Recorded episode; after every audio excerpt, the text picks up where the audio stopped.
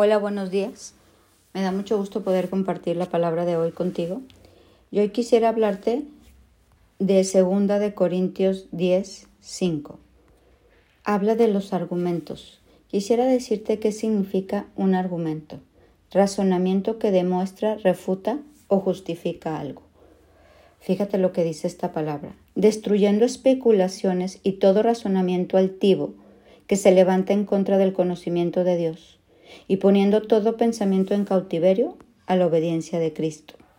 Te voy a leer otra traducción. Destruimos todo obstáculo de arrogancia que impide que la gente conozca a Dios. Capturamos los pensamientos rebeldes y enseñamos a las personas a obedecer a Cristo. Una más. Y el orgullo de quienes quieren impedir que todos conozcan a Dios. Con ese poder hacemos que los pecadores cambien su manera de pensar y obedezcan a Cristo. Hoy terminamos con el tema de la incredulidad. Y otra cosa que la incredulidad maneja es los argumentos, todos estos argumentos, todo este orgullo, todos estos pretextos, todos estos obstáculos que se levantan en nuestra cabecita en contra del conocimiento de Dios, nos impiden que las bendiciones lleguen a nuestra vida. Todos estos razonamientos están llenos de qué crees? De incredulidad. Hay cosas que uno cree que por más que lo leemos en la palabra y nos muestra otra forma diferente de hacerlo, no lo llevamos a cabo, porque esos argumentos, esos pensamientos y esos obstáculos, como dice la palabra, nos impiden creer y nos impiden obedecer lo que Dios planeó para nuestra vida. Entonces, ¿qué quiere Dios? Destruir, derribar todos esos argumentos que se levantan en contra de su conocimiento para llevar a cabo su plan. Hoy quiero poner esto delante de ti, hoy quiero que medites en esta palabra y quiero invitarte a creer que si tú puedes derribar todos estos pensamientos y argumentos que se levantan en contra de la palabra, vas a conquistar y vas a recibir aquello que Dios ha planeado para ti. Te voy a poner un ejemplo. A lo mejor tú piensas que qué importan las mentiras piadosas y Dios en su palabra dice no mentir. ¿Por qué? Porque la mentira trae consecuencias. Ese es un argumento, un obstáculo en tu mente equivocado y te impide recibir las bendiciones de hablar verdad.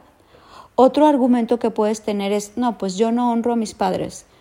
No, la palabra dice, honra a tu padre y a tu madre para que te vaya bien y tengas larga vida. El argumento que tú tienes para Dios no es válido. Otro ejemplo, Dios te puede decir perdona y tú puedes tener miles de argumentos y razones para no perdonar, pero Dios te está diciendo perdona, porque si tú no perdonas, yo no te perdono.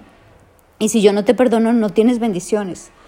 Todos esos argumentos en nuestra cabeza nos impiden recibir las bendiciones. ¿Están llenos de qué? De incredulidad. Porque tú crees que tus argumentos, tus pensamientos y tus razonamientos son más verdaderos que la palabra. Entonces estás incrédulo en la palabra. Si tú no ofrendas y no diezmas, entonces tampoco vas a recibir las bendiciones de Dios. Es más, te quita la economía porque le estás robando a Dios. Y tú puedes argumentar, es que no tengo dinero, es que no me alcanza, es que... Pero esos argumentos en tu cabeza te impiden que tú tengas prosperidad económica.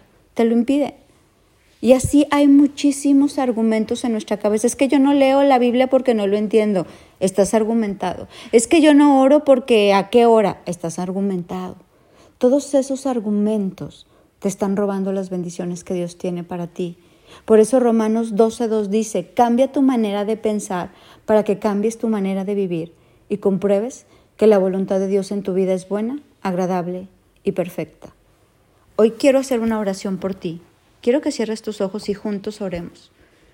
Padre, hoy te doy gracias por estos tres mensajes de incredulidad, el de antier, el de ayer y de hoy. Y te pido, Padre, que quites todo lo que esté en mi mente en contra de tu verdad, que derribes todo pensamiento y todo argumento que se levante en mi cabecita en contra de tu conocimiento y que yo pueda moverme en la fe de creer más tu palabra que lo que yo pienso. Porque si alcanzo, Señor, a creer más en lo que está escrito que en estos argumentos que me han robado tus bendiciones, entonces podré ser un hombre y una mujer de conquista. Derriba estos argumentos, derriba estos pensamientos y permíteme comprobar que tu voluntad es buena, agradable y perfecta. Ayúdame a moverme en la fe para recibir lo sobrenatural, para recibir eso que ojo no vio ni oído yo que tú has preparado para mí. Hoy, Señor, entrego mi mente en tus manos, pongo mi corazón en tus manos y todo aquello que se ha levantado en contra de tu palabra, erradícalo y siembra semillas de fe y de verdad, porque quiero dar fruto y fruto en abundancia. Quita lo argumentado de mi vida y lléname de fe para creer que tus planes son mejor los míos, son mejor que los míos, que tu manera de hacer las cosas son mejor que las mías y que tus planes para mi vida son de bienestar y no de calamidad. Ayúdame, Padre, te lo pido en el nombre de tu Hijo Jesús. Amén y amén. Pues destruyendo argumentos se va la incredulidad, llega la fe y lo sobrenatural. Que tengas un bendecido día.